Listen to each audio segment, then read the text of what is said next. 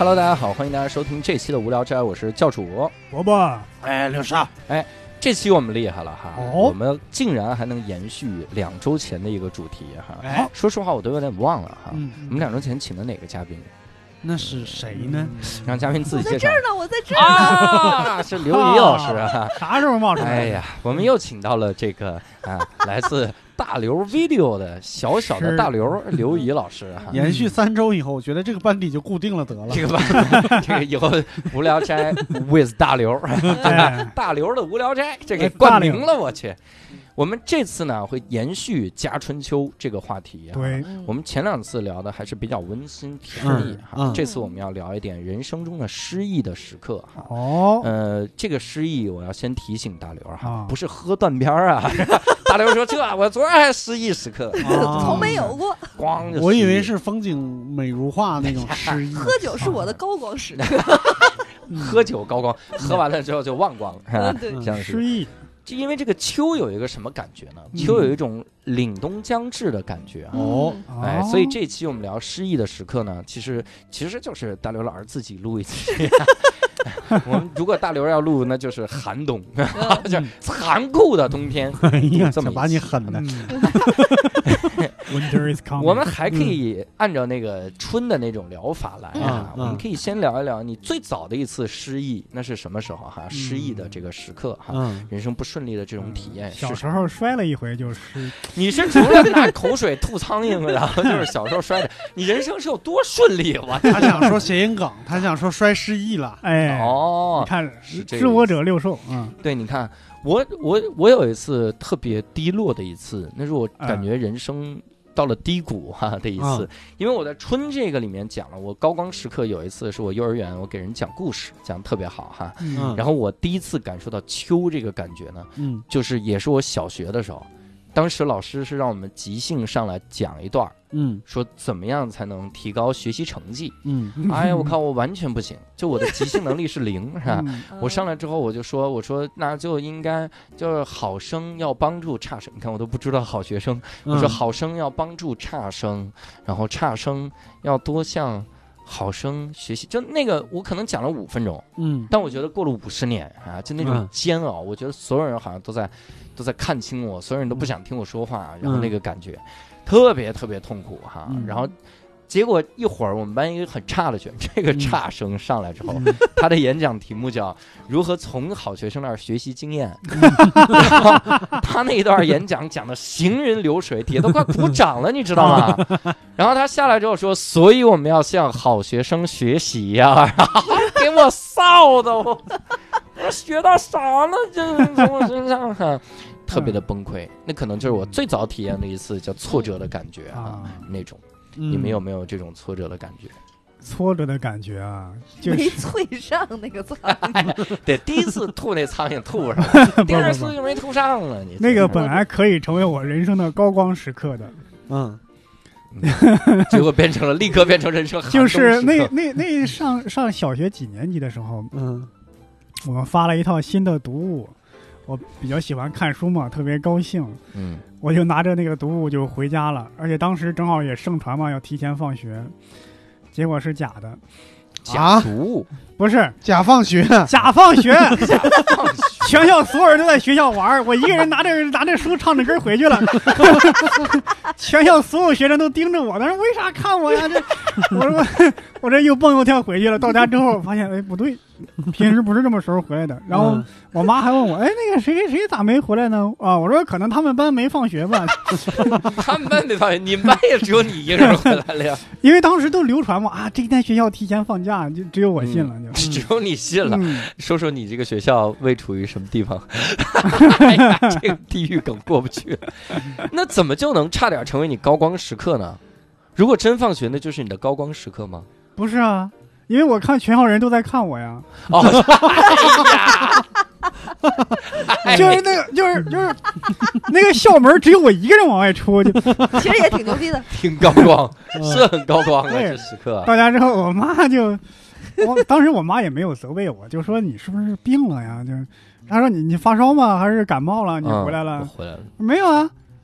那你为啥回来呀？到到他一问我，我才明白哦，嗯今天不是提前放学，也没有提前放假。嗯，我靠，当时就很惆怅，嗯呃感觉我被全校人都耍了。嗯，嗯哎，你你说的这个反而启发我了哈，嗯我我给你们补充一个，这个真的是伴随了我十几年的秋。一个挫折。嗯我小学的时候负责我们班的班长，你知道我们我是班长的话，我们那小学就得先放学都排队嗯啊，大家站着队一块儿走出校门儿，嗯然后要路过一个操场，在操场里面我们班就有一个那种特调皮的学生，然后大高个儿。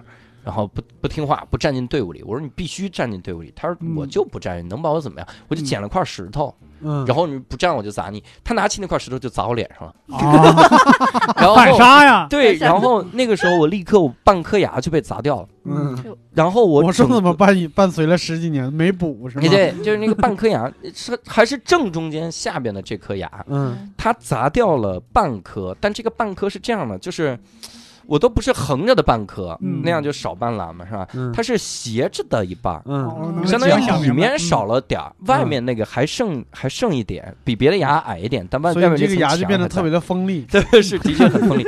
然后当时满嘴是血，然后也就回家。嗯回家之后，然后后来也没怎么赔偿，因为那个时候大家的法律意识很淡薄啊啊，然后就觉得啊，他就这样了，还觉得那个牙还能长出来哈，嗯就觉得说这是 反正也是个骨头嘛，嗯嗯，有一天能长，然后就一直那个坏牙就一直还在。我有的时候，你看，一直到什么时候？到大学我才补。为啥要到大学？因为补是没用的，他得直接锯掉换烤瓷。啊啊？然后我小的时候家里这个条件也不是很好，我就没嗯想到要去换成烤瓷的牙。啊嗯那个整个那是你看六年级一直到大大二，整个青那春期，这多少年了哈？嗯这整个年之间，我说话有一个很明显的习惯，嗯我，特别喜欢下面这个牙，就是啊上面这个嘴唇往上兜着说。要掩盖住这个啊，牙。对，掩盖。我笑的时候也不太不太敢咧嘴笑，嗯，然后有这个感觉，然后一直伴随我这个，甚至我大一的时候参加了一个浙江的这个主持人大赛，嗯，我都进到二十强了，然后下一轮就是十强。我嗯每次他妈都死在这种环节。我参加那个演讲比赛也是，嗯每次都是到这儿的时候，然后那个十强就是广电的主那个领导们嗯看了一下我们的这个这个东西，当时因为我说话的这个习惯，包括我笑的时候我不敢不敢张开，啊，然后导致他就觉得这个形象有问题，嗯嗯笑的这么难看，或者笑的这么奇怪啊。然后也就没有让我这个这个进入到那个十强，一直是这样。哦我后来到什么时候才去换的？嗯才去换的，我都没有想，我说自己有钱了把它换一个。嗯不是，是有一天我室友突然拿了一个芒果给我们，我一吃这芒果，把前面这个壁垒就给粘掉了，我操我这牙就相当于完全缺了一半儿，嗯我就只能去，我还是去校医院换的。嗯啊，我校医院换，当时还特担心，嗯那个他校医院水平不够是吗？对，不是他他说那个材料的问题，哦，他说你要用贵一点的材料还是便宜点的材料？嗯，我说有什么区别？他说贵一点的材料就是一辈子，哦便宜点的材料呢，它可能十年之后啊，这个就不太行了。嗯我说它这个材料就撑不住了，意思，嗯因为它毕竟还是金属的那个那个牙桩给你嗯打进去。嗯我靠！我当时一狠心，我说操，三十岁我都老了，我用假牙又能怎么样？然后当时觉得是这样哈，嗯我说就用便宜的，我用嗯便宜的哈。然后到前两年的时候，我又去换这个牙，因为这个牙我我开始发现，就是以前做烤瓷的时候颜色也不太对，嗯。啊，然后包括也经常会肿，嗯。嗯。我感觉是那个到了期限了，然后去换嗯，然后医生说。我帮你换了，我说是不是只能用假牙了？我完蛋了，里面的牙根是不是都烂了？他说不是啊，这个我们现在的新科技，你用贵点的还是便宜点？我说贵点的 啊，贵点的。他说贵点儿就直接安上了，就跟就跟普通牙一样哈。哦我，当时就感觉到两件事儿，我觉得第一件事儿呢，就是真的你不要不要高呃不要低估你未来的收入是吧？你是能补得起贵一点的。第二个就是你千万不要低估人类科技的发展是吧？嗯妈的，十年前他认为最多撑十年，现在的牙他妈撑到老都行哈，我可能都没了，我牙还在呢，这个骷髅还露出了铁板牙齿 然后这个嗯我说真的是你你不要低估科技的哈，这然后那个。就是我前前几年这个牙医一打开我这个牙说金属牙桩，哇，挺复古啊！然后 old school，这多少年前的技术是吧？我说嗯那太好了，就给我换成这样。嗯但是那个的确导致我整个青春期，你像整个青春期嗯全涵盖了是吧？嗯特自卑，就是极度的自卑，嗯不敢跟人说话，然后嗯也会觉得自己特丑，然后嗯就特就完全青春期笼罩在自自卑的这个情绪里。我现在跟心理医生聊的时候，嗯咨询师就会发现我青春期那段时间有很多奇怪的想法保留到现在。嗯比如那个时候我，我我特别害怕跟周围所有人说我是内蒙过来的，嗯就是因为我出生在内蒙，嗯我不敢说，我为啥？因为我觉得他们会瞧不起我。但是那个时候医生说你怎么会？就有人会因为这个瞧不起你吗？我后来仔细想，我是觉得，因为我牙不好看，我一说话，他们可能本来就已经觉得跟我说话很奇怪了。嗯，这个时候，如果我再没有一两个优势来弥补这一点的话，会显得更奇怪。嗯所以会有这种这种，这这这这这矫枉过正的这个心态，特别吓人。那是人生第一个挫折，把牙给打掉。行吧，那其实是类似的呃事情，我也有。嗯，就是前一段时间录闲聊的时候，其实我也回忆起一件事情来，就是啊，各位听众，我解释一下，闲聊呢不重要，啊，对。然后呢，哎，竞品。啊，对不重要，就是我们在录胖子嘛，就那一期的话题是，嗯。然后其实就郭德纲不是那个有个呃，后来小岳也说，就是他的那个有一个笑话，就是说孙越上秤以后说他二百六十斤，然后说秤就到二百六，六，嗯，正式更正一下，称到二百四，嗯称到二百四。然后我在初中的时候，那个体重就已经突破二百四了。嗯但是其实我的想法是什么呢？它是个机械秤啊，就是它里边没有什么电子元件啊。嗯它如果那个指针只过了二百四，它只到了十的话，那就是二百四加十嘛。嗯，对对对嗯对，这能有什么呃疑问吗？对，但是呃每次每次体检的时候，就是那个那个那个医生都说我给你估一个，我给你估一个。嗯。他的意思是就到时，我的意思是你是就是十以内的加减法，你是算不算不清，你还得估一个数是怎么回事？？直到有一天，就是上初二的时候还是嗯。初三的时候，那个医生特别损，嗯。那个医生带了俩秤，嗯。让我一个脚站一个，对。对，然后就是那件事情就被就在学校里边传开了。嗯。就是说他上秤以后，他他得用俩秤才能称得出他来，就变成了一件大家茶余饭后会聊起来的趣事。嗯。然后，但其实我那个时候心大，也不至于觉得就是说对我影响有多大，但实际上当时我是难过的，就是我上秤的时候我是难过的，我在秤上站着的时候，所有人都在旁边笑，那个时候我是难过的，特别难过。嗯，对，嗯虽然你这么难过啊，我还是想问一下，嗯，所以那个秤显示多少？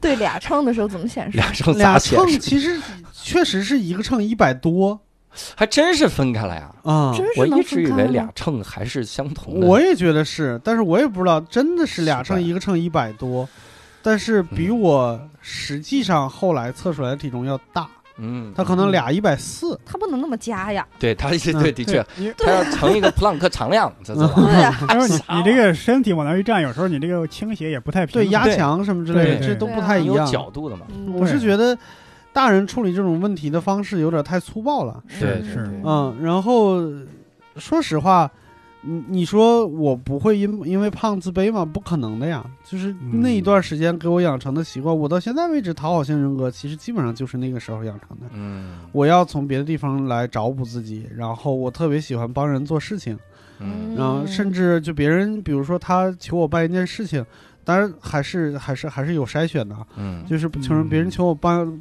帮他做一件事情的时候，我通常要做到百分之一百二、一百五，嗯我才会觉得心里会安生。嗯，就甚至是比如说今天我们在什么在在一个地方，比如说在一块儿上课的时候，突然间有一个人说他胃疼，我当时就可以掏出手机来，直接给他就买一盒胃药，就是快递过来，就那种。哇塞，是这种感觉的。嗯，对对对。有时候我现在缺房子，你当时我缺指标 我们俩 我是吧？有筛选的，还是哦，还是有筛选，的有筛还是。筛选型讨好型人格嗯啊。那这个伯伯缺女朋友，对那教主，你嫁给伯伯老师不就完哦了？伯伯老师给你买套房子，哎，看见了吗？哎，看见我想说的是，我的为什么是冬天？就在刚才那个谈话里，这屋里唯一一个女的都不能嫁给伯伯，是你嫁给伯伯，看到了没？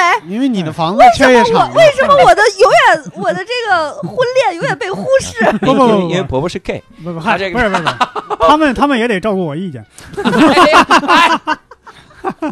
哎呀，挺好啊哈。哎，那你这这个冬天的给我们来一个我来一个。吧。其实这个你先挑一个轻一点的行吗？你别一句话给我们说哭了。我就最 小的那个，最小时候的那个，就人生第一次就是这挫折嗯。但我觉得人生的这个第一个挫折是我人生最大的一个挫折，嗯就是之后再也没有过这样了。就是呃，先说一个，就这就是这两天，嗯呃，微博上有一个热搜，她就叫就是一个女孩儿，她可能武术特别厉害，在学校里，嗯然后就备受瞩目，嗯然后后来就。最后就因为她太优秀了，最后就被全班同学孤立。嗯然后我想说的就是，也不是叫校园暴力吧，其实我小时候也没有这这个话，就是我我在小学三四年级的时候转学到了天津的一个寄宿小学，它就所谓嗯贵族学校，哦就是学费奇高，学校人很少。嗯然后呢，我们的名义校长是那个关木村，就是哦关木村和曹火星，嗯曹火星就写没有新中国没有共产党的那个是曹火星，嗯还有关木村。嗯然后我们学校一个年级他。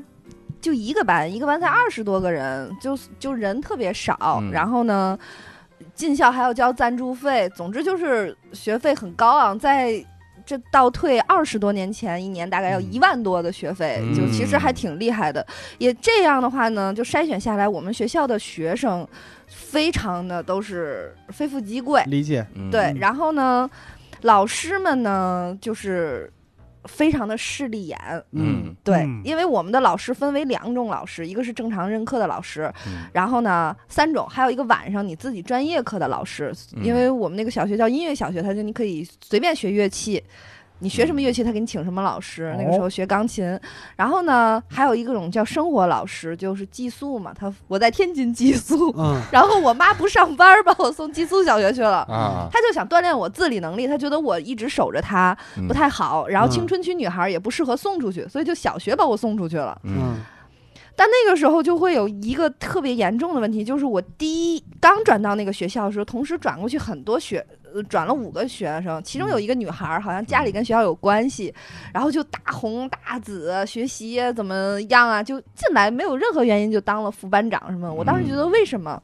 嗯然后我第一个学期就是有点儿那种就比较低调，就看你们的这个玩法和规则。嗯等到四年级的第二学期的时候，我就忽然之间意识到，哦，原来在这个学校就是你一定要张扬。就是你得嗯告诉大家我特好、我特牛，我家里特有钱，或者是怎么怎么样。嗯嗯但其实我家里就非常普通的家庭，他只是说父母愿意给你这么去培养你。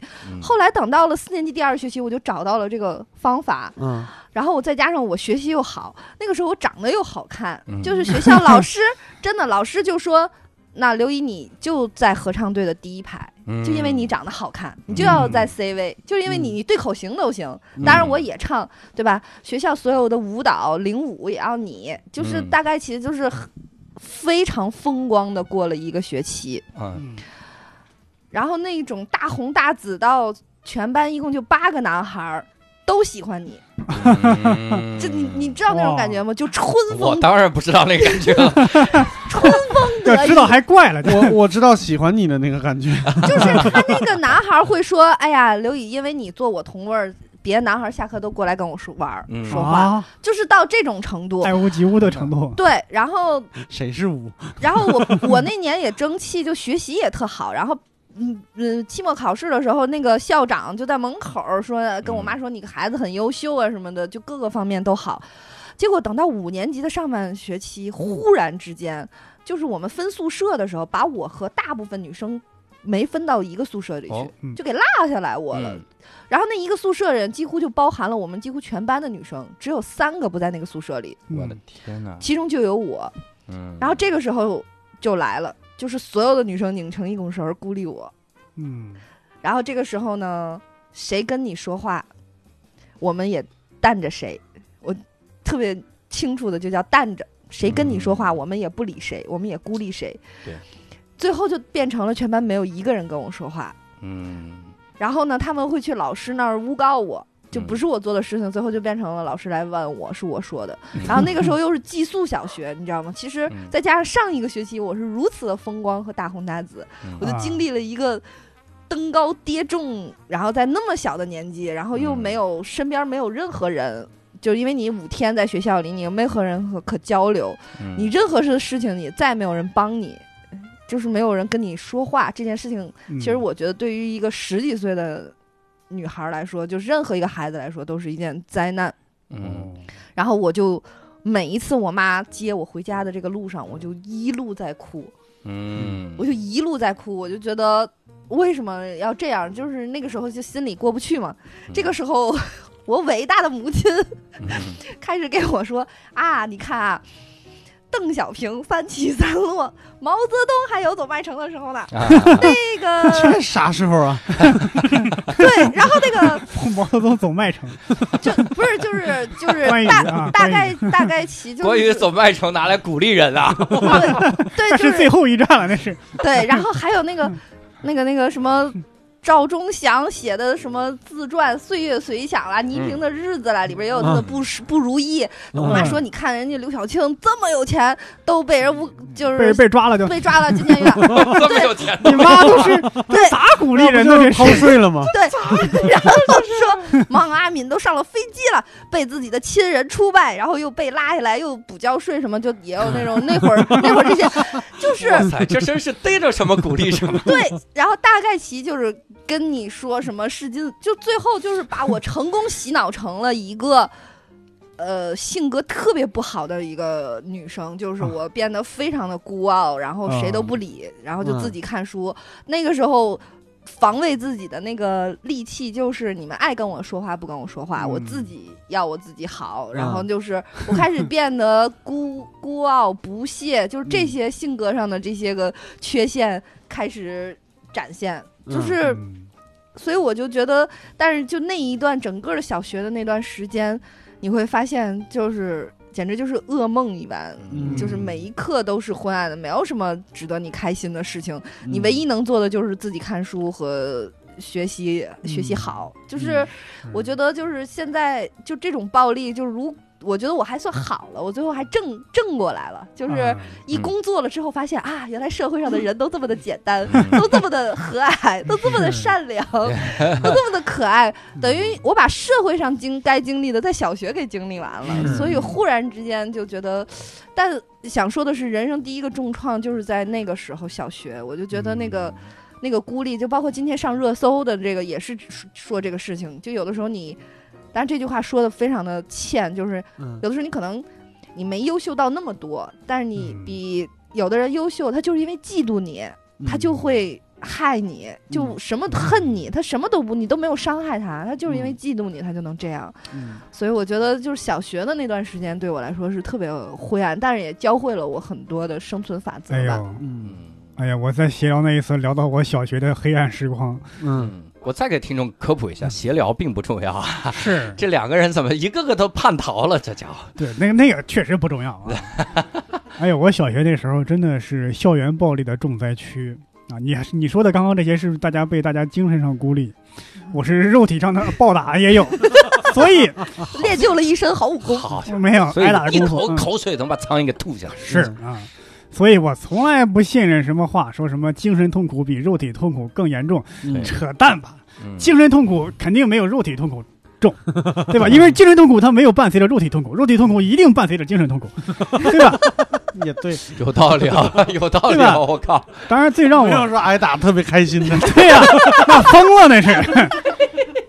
哎，但是当时让让我最寒心、最难过的不是学校里那些那些学生对我的这种围攻，难过的就是寒心的是我回到家之后，嗯家里人那句话呢嗯你要好好的能打你呀，啊。为啥不打别别人就打你呢？哎，所以有什么事儿吧，也没感觉，就是我没有无处可无无无冤无处可诉，嗯。没有地方诉苦的感觉。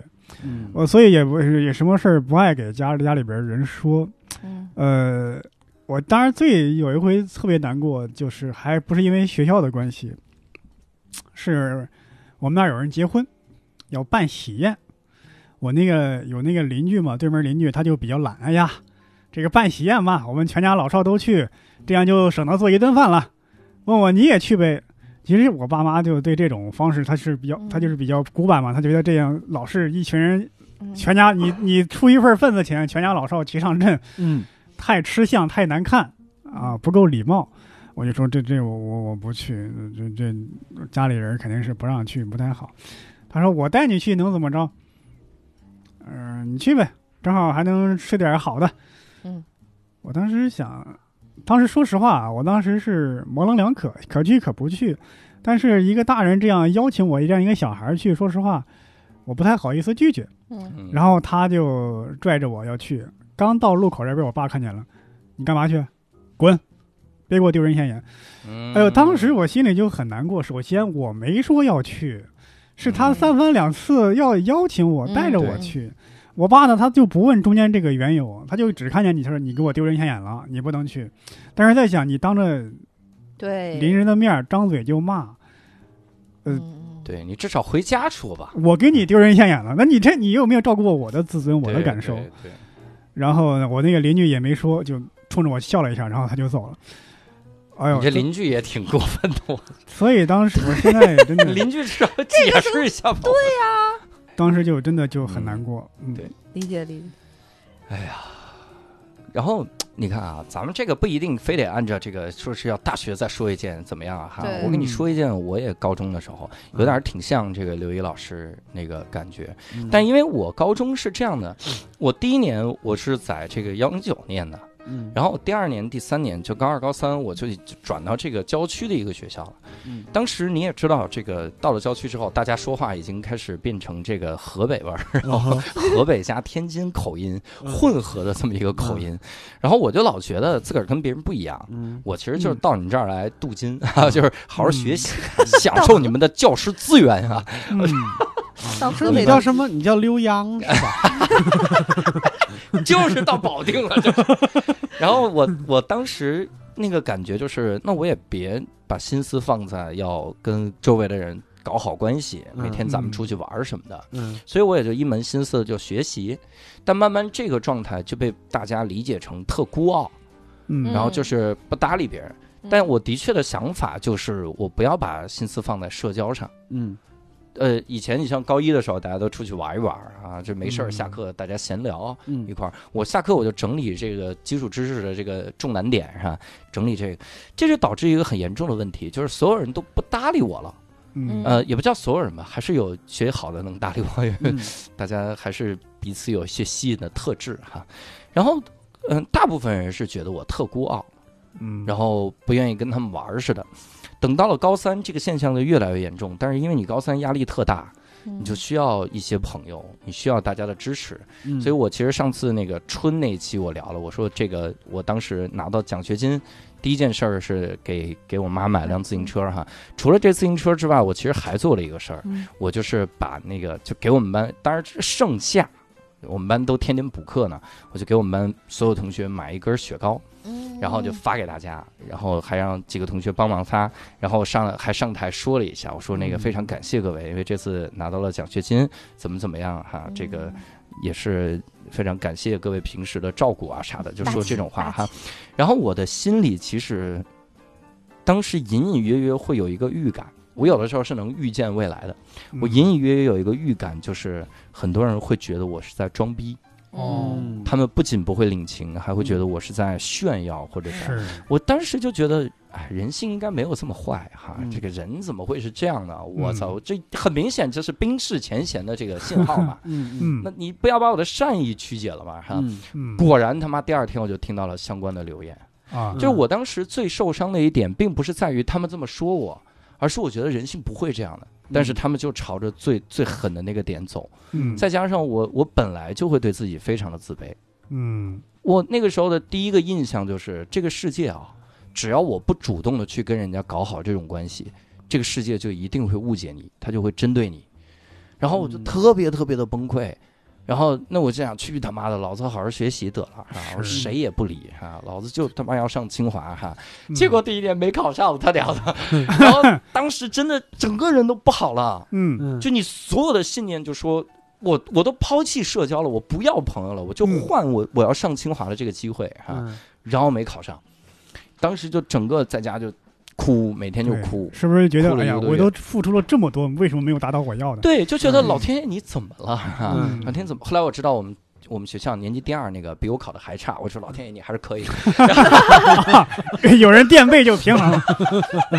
但是浙大也是非常好的学校对，，但是第一年没考上嘛，哎，然后第二年因为北京它是这样的，它是必须先报志愿嗯，再去考。对。那如果你不擅长考试呢？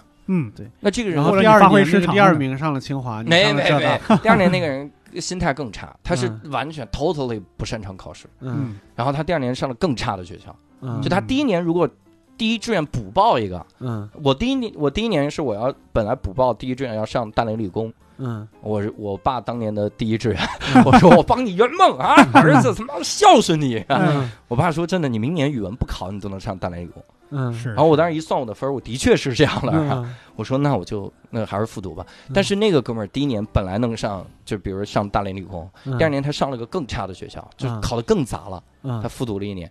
然后我因为我当时目标放的很轻松嘛，我复读那年我就不用那个那个啥，考清华了，呃不用考清华，真的放得很轻松。我算了个分儿嘛，我说后来发现不光清华复读班也能解决这个问题。嗯。我说这个十二十二个月每个月扣一分儿，嗯，我也能上浙大。我算了那个分数线，而且是远远高于浙大。嗯我为什么不上浙大呢？我当时觉得浙大可低调了，嗯我前十我前十七年都不知道的一个学校，啊，你这也太真的，在我填报高考志愿的时候，发现有这么个低调的学校，全国第三个，你牛逼的。然后 上这个这个复旦可不同意啊！对我当时本来想上复旦，但是听说嗯上海人最恨北京人，然后我就说算了，我操，嗯就别上了。然后当还有地时域黑的梗，地域黑报志愿嗯，然后当时在复读的时候，果然就退步了十二分。然后上了浙大，啊，你说不神了吗？嗯这刚好就比浙大那年高两分儿啊，这一分都不浪费。但是的确，像这个六兽说的，很多东西你清华没给的东西，在复读班给到了。嗯我发现复读班的好几个朋友，就真的是很很交心。嗯嗯就大家那个时候发现，比如你如果孤僻的话，嗯大家会来主动跟你聊天的，嗯啊大家会主动跟你跟你聊，因为那个时如说阿福候大家。老师是吗？对，呃，阿福，阿福哈，阿福不是复读班，他比我小一届，你知道吗？啊，阿福人家那是应届考，阿福这个人，他他他能到什么程度？因为嗯他是西城实验的，他天天在我耳边念叨。嗯哎，我操！我就是考砸了，哥们儿就在实验里面，这成绩都快垫底了，然后上嗯浙大。我说你他妈去死吧！这是老子第一志愿。这这种人就特别可气。对，所以所以他第一个谢顶。你看 每天晚上你在家画圈诅咒呢。吐吐画圈是吧？呃圆点哎呀，是吧？这样。不过阿福还是挺可爱的，他就是属于那种会主动来联系你的人。是。然后我在复读班也碰到了一帮这样的好朋友，那个时候好歹缓和了一下，没有让一个青少年的心完全黑化。嗯就我还觉得这个世界是不一样的，嗯，所以你看我现在从来不参加任何高中还有初中的同学聚会。嗯首先第一个呢，呃，初中其实还 OK 了，嗯因为并没有大家不理我，但我不想去，是因为我怕想起那段回忆，嗯我初中那个自卑的心态。尤其是当年嘲笑过我的女孩儿，他妈的还在我们那个初中群里，嗯她要发起，我觉得她现在还过得挺好。我本来以为她会要饭的，你知道吗？我应该一点开她头像，哇，穷苦，对，我在快手上刷着你了，你我应该是这样，我给你打了一百块钱，嗯我应该是这样。没想到人家他妈也过得很好啊！嗯然后虽然没有我过得好，但是人家也过得很好，嗯。我都甚至有点想说，你他妈怎么能知足呢？啊，嗯。老子才过得好，嗯。就是那种报复的感觉，但是完全都没有，嗯。所以我都不敢去参加初中的聚会，觉得会想起很多很多的事情。对。嗯我我我想玩命摆脱的十年，嗯。就是初中，然后到这个高中，就是这差不多这个六年、六七年嗯。这个时间，我都不想想起来。嗯。你然后你你你说这一点就很重要，因为有时候啊，这个校园的一个欺凌啊，或者同学之间这种欺负啊，往往会包裹在友谊啊、同学情谊的这层看似很甜蜜的这个外表外表之下。嗯对，啊，同学你就算给老师、给家长说，他们也会觉得，哎呀，你们同学之间啊有这种磕磕碰碰很正常。嗯但是他不知道当事人这个心理。对，嗯你说的这个包裹，甚至到什么程度？就我刚才说特讨厌那女孩，嗯混的现在感觉还挺好的。嗯当年我喜欢我们班一个姑娘，嗯，然后他主动来告诉你你应该怎么办。嗯。第一件事儿，你应该整容，嗯。就是你可以说你应该提高你的数学成绩。我操，啊你说一个我能改变的啊，你说一个 changeable 的东西，我连牙都不舍得换。对我牙他妈都不是，我整容，我这削下巴，什么玩意儿？但是就他这句话，嗯。整个我在大学期间，我有的时候遇到挫折，我嗯第一个想法就是我得整容，嗯。我的潜意识告诉我得这样，我甚至去查怎么摘除咬肌。嗯，就是摘，后来他们说摘了咬肌嗑不了瓜子儿，我这这权衡，我就他妈的还是瓜子儿重要。瓜子儿，我这辈子没有女人行不行？没有瓜子儿绝对不行，因 为嗯，就是没有女人，我给自己产生快乐，没有瓜子儿，那我他妈 没有快乐。但是站在他一面还觉得，哎，我是给你提一个很好的建议呀，对我是关心你靠瓜子，儿产生快乐，对吧？对，嗯是这个，嗯所以哎呀，不想回想起那种事情。嗯，我是想起前一阵儿有个事儿，就是咱们浪马车巡演期间。当然，这个事儿我现在看看也挺好笑的，但当时真的有点不高兴。啊嗯，就是在成都那一站，哎呀，那站没有我，所以不是我惹伯伯老师不高兴。哎所以是什么事儿呢哎，？不对不对，是重庆那一站。完了，那站有我。啊呃呃，重庆那一站，我觉得那天演出效果我演的还挺不错，大家演的都挺好，也都嗯大家都特别开心。嗯有一个咱们无聊斋的粉丝哦，嗯给你给你们两位每个人都准备了一样礼物，嗯当然没我的，这个当时我觉得也无所谓吧。嗯哦，然后呃呃，大家都演完都快走了嘛，嗯呃，这个这个姑娘过来又握着我的手说：“哎呀，不好意思，波波老师没给你准备，呃下次你办专场过来一定给你准备上。”我觉得也没什么，因为平时每次演出完之后我都上后台了嘛，我也害怕跟观众打招呼什么的。嗯但是到最后彻底收拾干净之后，我估摸着观众也走完了，嗯我从后台往外走的时候，嗯又看到这个观众跟他的一个朋友嗯看到我，因为演出我也挺累的，回去睡觉了，当时一一脸疲态。嗯，当时他俩就说：“哎呀，这个伯伯不高兴了，因为咱们俩没给他准备礼物，你看他不高兴了，你看那个脸。嗯。我本来没有不高兴，嗯。因为他说我不高兴，我真的不高兴了。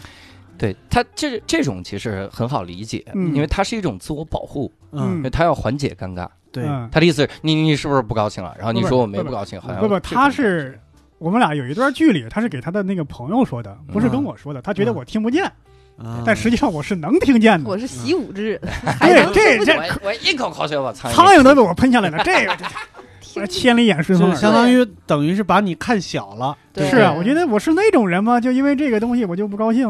嗯嗯，后来他送我们俩那套房啊，还挺哎呀，这这不高兴了。是一个位于重庆的观海别墅是吧？对，重庆怎么观海？你告诉我。我站山顶呀，哎人山人海，哎你使劲儿看海，嗯，看印度洋。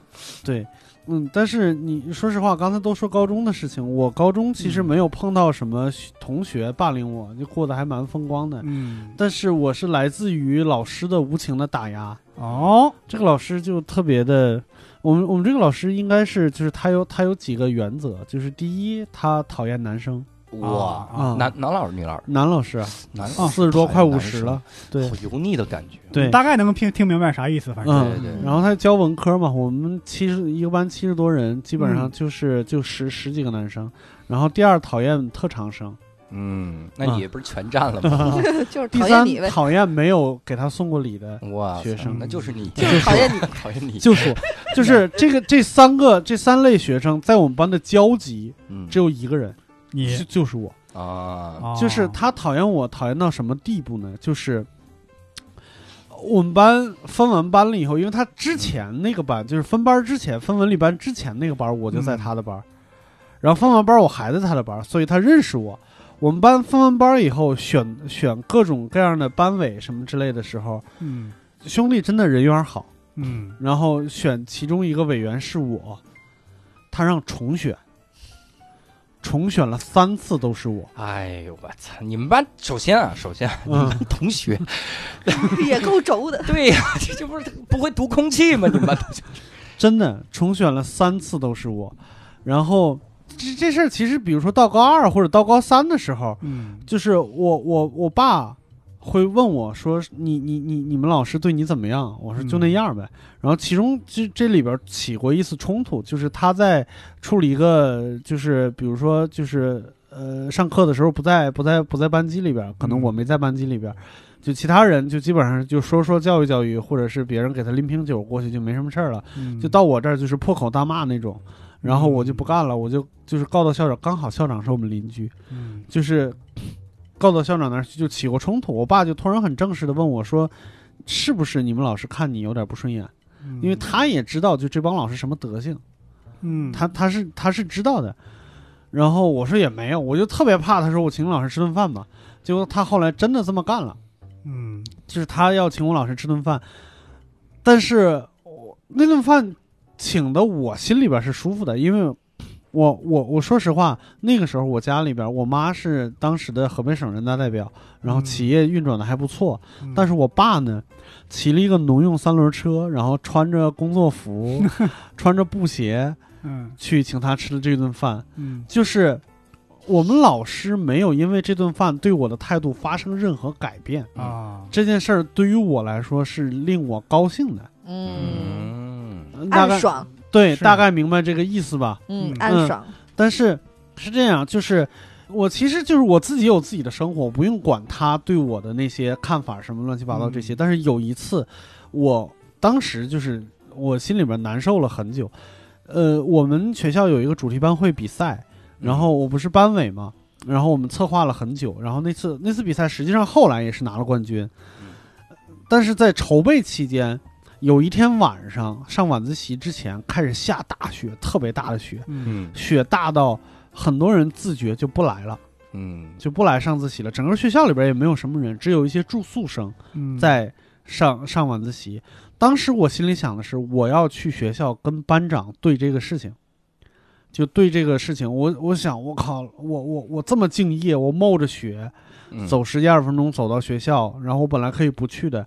我跟班长去对，然后到了那个班级里边，班长他班长是个姑娘，我跟她在对这个事情的时候，她突然冲进来，她在她眼里边那个画面是我冒着雪过来勾引她的班长，嗯，就是妨碍人家学习，然后嗯她让我下了雪在操场上跑跑圈儿，我操，啊、就是就是当时我我我是没哭了，就因为那个年纪的男生不是一个特别容易哭的那个孩子，反正就咬牙切齿的，嗯因为一边跑圈，那个操场很大，他就站在操场边上陪着我冒着雪一块儿跑。嗯不是他们不，他不是跑，他在旁边站着。看着你，我在就是那个操场上最远的那个地点，我不我发自肺腑的在离他那个点最远的那个对面，他看不到我的时候，我在找棍子，嗯哇塞，但是没找着，就然后跑过来就莫名其妙，他妈手上没有凶器，然然后也不能 也不能动手，就再再再再接着跑。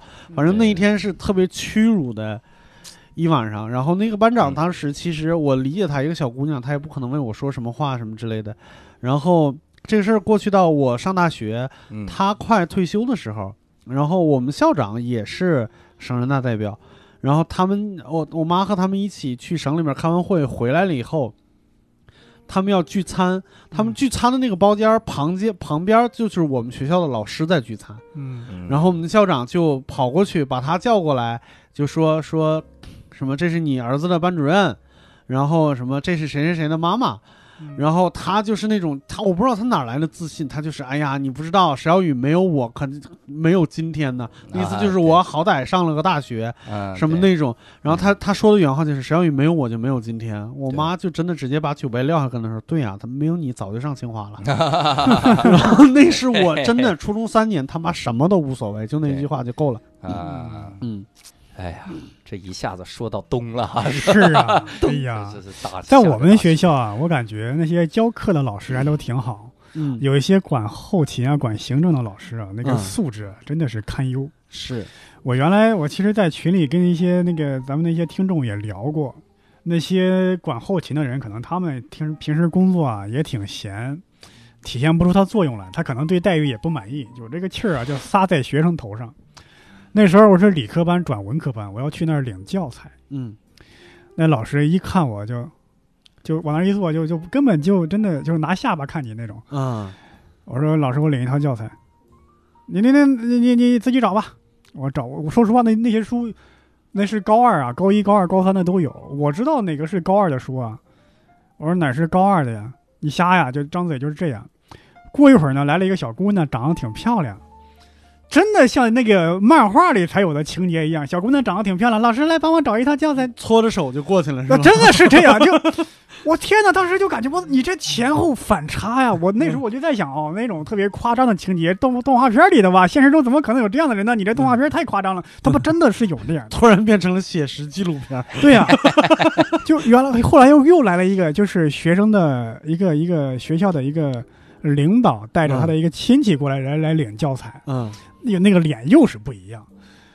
当时哎呦，就有点真的是有点世态炎凉那种感觉。嗯包括我以前是身份证下来，呃，身份证下来，呃，去取那个身份证，是他打电话跟我家里说你孩子的身份证到了。嗯我妈说那你去派出所去取身份证去吧。嗯我到那个地方，我说有那个有我的身份证吗？那个谁，嗯他说叫啥名字啊？我说叫啥啥啥，没有，他都查，他都没有查。嗯我说说是今天到了，我说没有就是没有，嗯然后就有点要想外往外轰你的意思。嗯。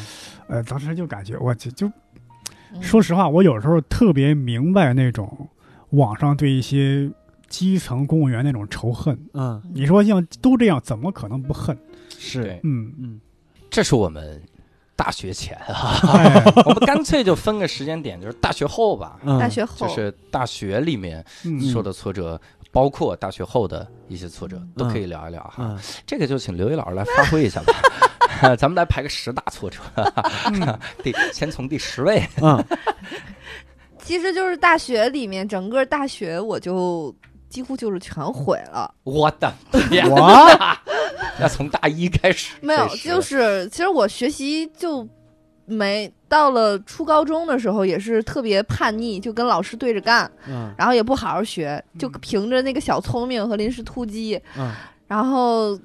反正后来我大学上的是天津的商业大学的三本保德学院，然后到了那个学校之后，就更势利眼了。那个学校，嗯然后，嗯，老师们竟然分班，你知道有多傻缺吗？一个大学哦，嗯他分班，外语系五个班是按成绩分的，嗯。全国成绩都不一样的。嗯。人内蒙的是五百多进了这个学校的，嗯。天津只需要四百多，嗯。哦。那最后就变成了一班没有天津学生，我我们班全是天津学生。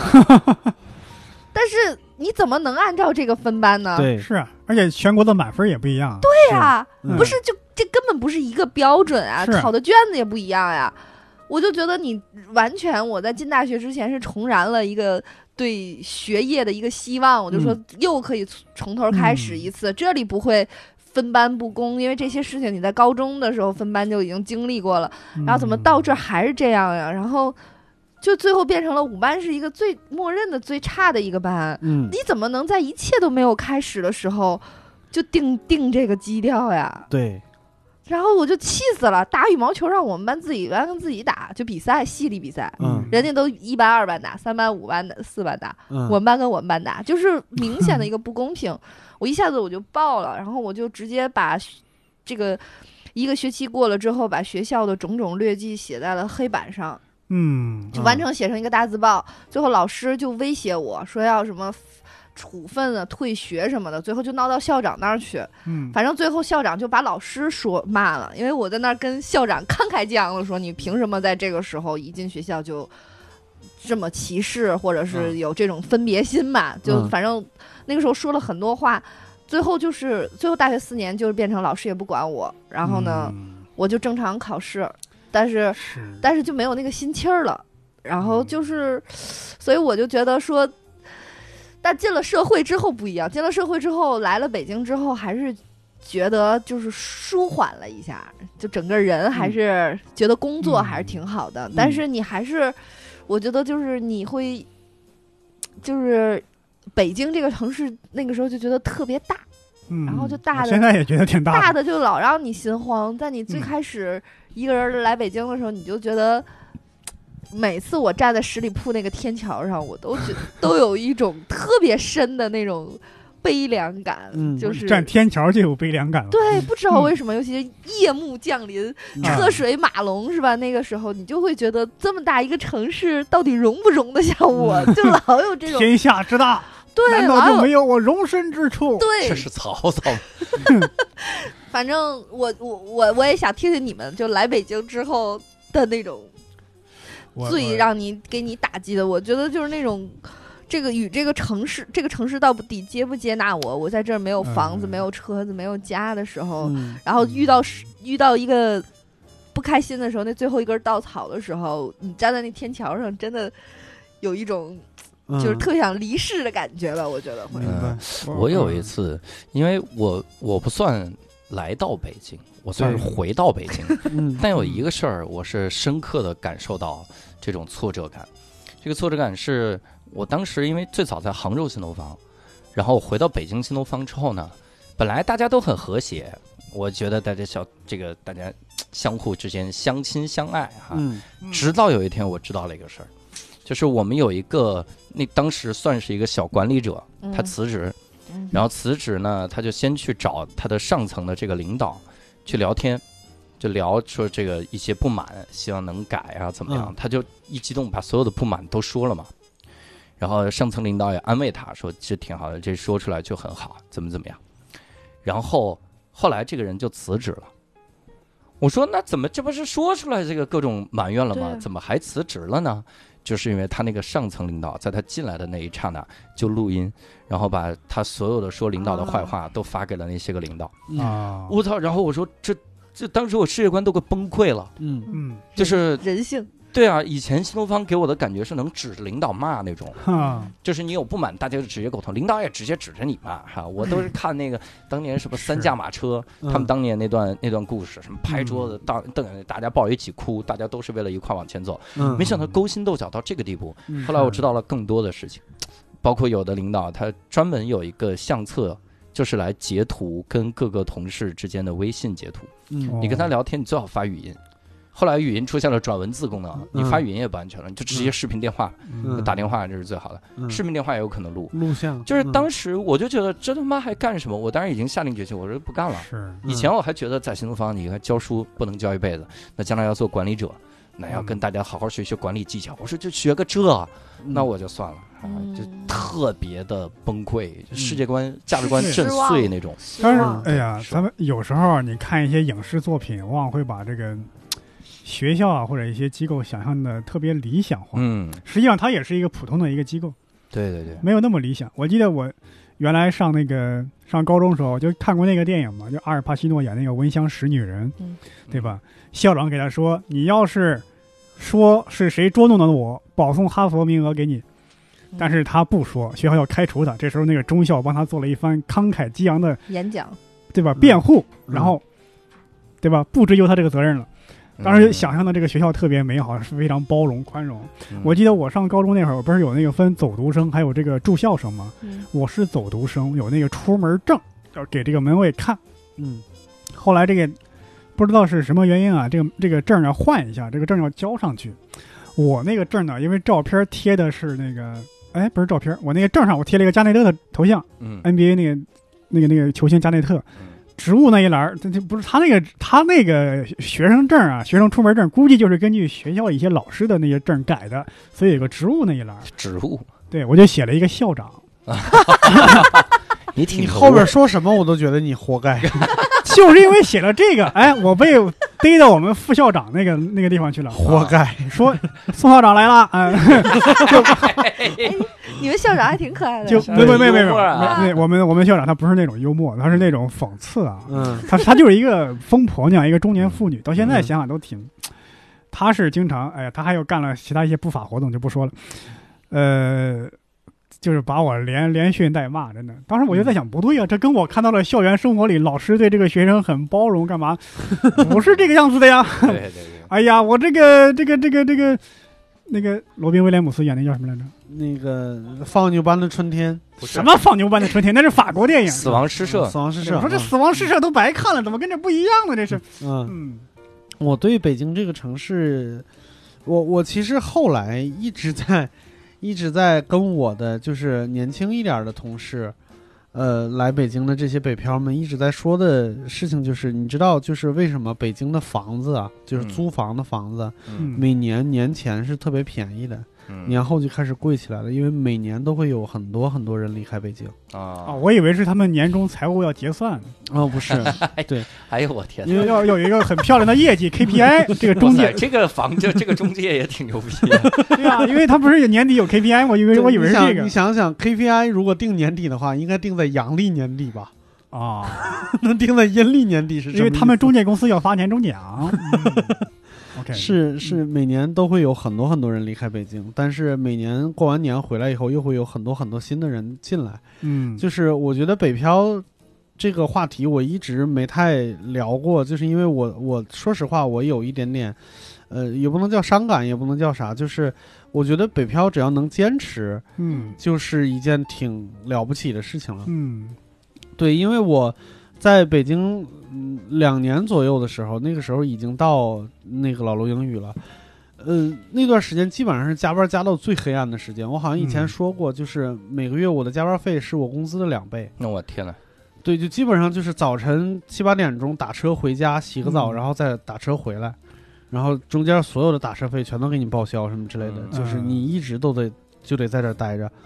然后我我经常有那种想法，就是晚上呃路过那种天桥，尤其像比如说像望京啊，嗯。呃花家地那种地方，就是那种小区很密集的地方，嗯，真的是你能看到万家灯火的时候，我当时想的时候，就每一个灯下边都有一个故事，每一个灯下边都有故事，嗯。每一个灯下边都有故事，没有一个灯下就是我没有那个灯，是，对，就我的故事还就是连我连那盏灯都不会被人看到，嗯。嗯，当然后来就是你你我在差不多一二年的时候。呃，我我也是晚上加班回家的时候，就我们当时住的那个小区在回龙观附近，在回龙观附近，在最那个小区是挺高的一个楼，就是大概呃十三四层，嗯然后最上面我们我和我媳妇当时租了一个单间，那个时候其实蛮蛮黑暗的，就是我身上一分钱没有，就是我咱们上一次也说了，就在那个年终盘点的时候也说了，嗯。就是我当时是身上一分钱没有，背了好呃好几万块钱的账，然后回到老罗英语去上班。我回家的时候已经两三点了，发现我有一个窗户的灯是亮着的，然后上面插了一个特别大的风车，嗯，那是我媳妇儿给我插的，嗯，就是她让我就是走到小区门口的时候，抬头就能看见我们那个屋子。嗯那那个时候是温暖的，就是我媳妇儿很懂我的我的心思是什么，因为我我刚刚到北京两年的时候，我第一次带她回家，就回到易县去过年，回来的时候。过年整个那七天过得其实非常融洽，没有任何矛盾。但是回来的时候，回到我在北京租的那个房子，我俩住在我们和两个其他人合租，一个住大卧，一个住小卧，我俩住客厅。嗯只有我是两个人住，但是我俩住客厅，因为那儿便宜。我推开就是就大年初七下午回到北京，推开那个门，看到我那个在地上的那个床垫的时候，我就他妈控制不住就大哭了一场。嗯。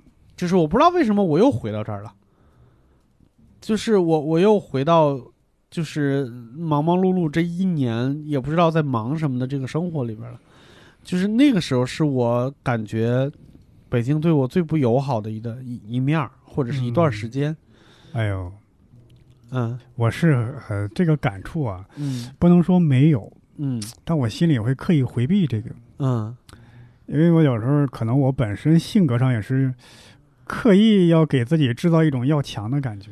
哦我也是一样。其实我嗯到现在为止，我没有什么归属感。我对我我的老家，我我嗯没有什么故乡啊、故土的那种感觉。我到哪儿都差不多，都那样。我觉得呃都可以。因为我嗯，我一直觉得啊，我这人生，我虽然我活的时间也就三十多年吧，嗯我人生最惨的时候啊，嗯是我上小学那段时光。啊我觉得那段时光我都经历过来了，以后什么事儿对我来说它都不是事儿。嗯，所以北漂这个有时候也会觉得酸楚，但觉得我操，跟我小学一比啊，真的没有什么。嗯呃，我有时候会，我也真的在想，就是幸福的北漂不是不幸的北漂，他的不幸都是相似的。幸福的北漂各有各的幸福，因为大家一说起来自己的不幸，就那几样：我住的特别偏，嗯住的地方特别不好，小，环境差，吵闹，离公司远，工资低，被领导骂。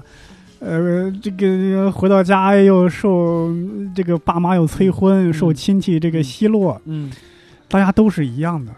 但是呢，你要说要都一样吧，每个人的感受又会不一样，嗯所以有时候会刻意回避这个东对西。我们前几天在在开编剧会的时候，跟那个吴范老师，就是我们单立人的另外一位演员，最近也比较火，就是那个盛传的那个老赖段子的那个，对，他是个北京人。我们在写租房的时候，呃，我和我的另外一个编辑同事蛋蛋，就是说，呃，想了一个点，就这个房子啊嗯没窗户。然后吴范老师在旁边说：“这个恐怕没有什么共鸣。” 当时我和丹丹就是有共鸣，而且是啊，你想过吗？一个北京人，他都老赖了，他都破产了，他不知道有人租的房子是没窗户的。对对对，对呀，哎，其实我我自己觉得啊，就是教主搞笑说，就比如说我寒冬啊这那的，其实嗯。我觉得我公来北京之后还是挺顺利的，就嗯没什么嗯。大坎坷，尤其是在自己认命了之后 哎呀，这这个嗯。前提啊，对，就是真好。就是你一这人你一认命了之后，你就发现没坎 是是是，我我我确实有点像他说的，呃对吧？是，嗯，就认认了之后就没坎儿，就是比如说你做什么事儿，你就觉得我自己尽力做好了，就像我现在都做网红了，红不红也嗯。无所谓的时候，嗯你就觉得嗯没事儿。确实，人，你这这年底，所有的朋友圈里，汽车媒体全都在刷，在比如说垂直平台上进了什么百百百大什么什么号儿吧，排名嗯。影响力排名多少多少吧、嗯。什么的，嗯，就是完全没有我的踪迹。就是我其实深深的知道，我可我的其实效果比好多都好，好多我都连听都没听过的，可能嗯百分之八九十我都没听过，但最后就会被他们比下去。就不是比就根本没你 事儿这个。哦，但是这件事儿就是可能如果学生时代你会怄不过这口气，我觉得就是现在我就是，嗨老。我我挣钱了不就？哦，你挣钱了，就是挣钱了，你看你看，哎呀，哎呀，上一回来还说没挣呢，这这么快就挣了能换了就是。因为上了无聊斋啊。哇塞哦呦，我们都没挣。各位广告主啊，各位金主，你们听到我们这位嘉宾发自肺腑的话了。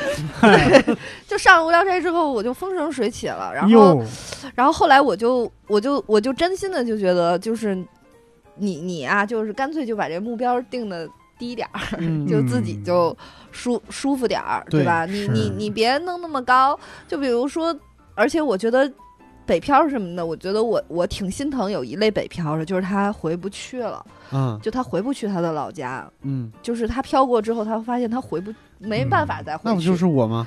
对，嗯有可能嗯伯伯也是这样，就是，有 除了你，除了你都是基本上是你这抬腿就 扭屁股就回去。对，但我就是我之所以就是没有那么大漂泊感，就是我我没嗯觉得回天津是一件特多有多落寞可能嗯的事儿，嗯，就是最起码是你回了天津以后，不觉得生活会变得困难。啊，对，嗯而且就是其实跟北京也没太大差别，最关键也是近。但我其实挺理解有一类人，他可能嗯就没办法再走回那个小县城，嗯一个没有麦当劳，甚至于没有都没有啊麦当劳、这个倒肯德基。倒是不是因为这个一个是我是说那个嗯规模上，就嗯繁华程度的规嗯模上，嗯有的人我觉得就是你看过了这个，你可能真的就回不嗯去了。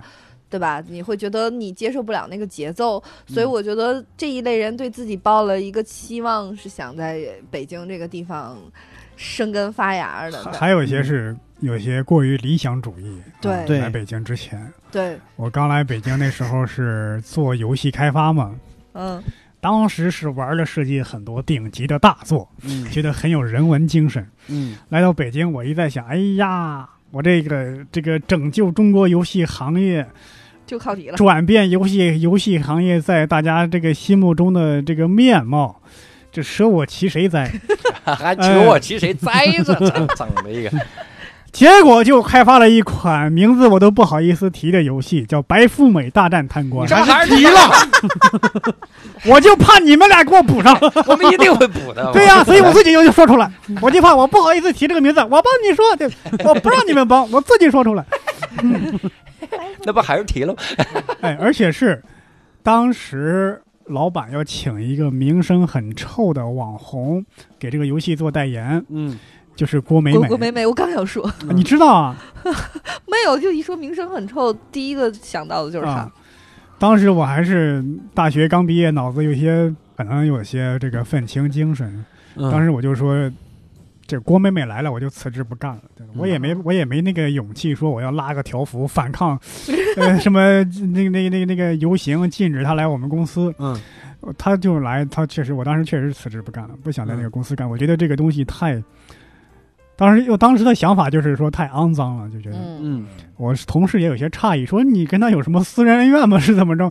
没有，就是就是接受不了那样的，嗯，跟我价值观相违背吧。用现在这样一句话说，嗯嗯，伯伯还是有点气节的。嗯，有现在没了啊。现在郭美美来无聊斋，郭美美的无聊斋都没事儿。聊，给他聊只要他把那个他吞的慈善总会的钱给我啊，嗯哎，给我们一半儿也行。哎给你就算我跟你说物尽其用了。哎，也是也是捐给我了呗。然后他把钱给了你，啊我们再把你们俩的故事写一个游戏，叫《白富美大战大 那我就进去了。啊，那我们这个聊了这么多，这个伤春悲秋哈是，这个感觉，我们秋啊也不宜聊太多哈，嗯。聊太多了之后，这个大家的伤心情都很心过度。丧哈。但是呢，我们更新了哈，呃，也就希望各位能够也说说你自己人生中的一些个挫折哈。如果说的话呢，两个方式，第一个你在评论区说，如果你觉得这个评论区没太多人看，或者没有更多人支持你的话，欢迎你加入我们线上听友群哈。加入的方式也很简单，微信搜索“无聊斋二零二零”就可以哈，呃，拼音“无聊斋二零二零”哈，搜它，然后他就会把你拉到听友群里面。希望咱们在群里面好好来聊一聊哈。那今天呢，我们这个聊了一气哈，也算是把这个《家春秋》三部曲都给他聊完了哈。以后我们再想想还有没有什么其他的几部曲？《骇客帝国》三部曲，哎，可以。然后魔戒三部曲魔，戒啊，那还有或者《哈利波特》八部曲，是吧？哎 来聊一聊。还有《百万雄师下江南》。我的征途是星辰大海呢，这是也希望各位给我们想几个几部曲哈，嗯稍微有点文学底蕴的哈。聊《三体》怎么样？你看《黑暗森林》这一集哎就是完全是刘一老师来发挥。这一集是聊打猎的，对对哎，还《三体》那三部叫什么来？呃，一个是地球往事、嗯黑暗森林、死神永生。哦，你看第三部就是刘一老师顿悟了之后叫《死神永生》，永生你看这家伙嗯，啊永生了，黑化了是怎么？黑。化，今天穿一身黑来录哈。那我们也感谢这三周刘一老师的支持哈，每周都过来跟我们录，嗯，刘宇老师太闲了，太闲了，都都从天津过来的。嗯啊，也希望大家能多多支持刘宇老师，然后啊搜索这个小小的大刘，是关注他一下哈，或者搜索大刘 video 哈，嗯也关注一下刘宇老师来说车哈，看看哪个车比较厉害，咱们也买一买哈。嗯老年代步车没什么劲，不不贵，反正。哎 非常感谢各位对我们这几期的收听嗯啊，我们嗯后面还会推出更新的节目。是这期无聊斋就到此结束，非常感谢各位，我们下期再会，拜拜。拜拜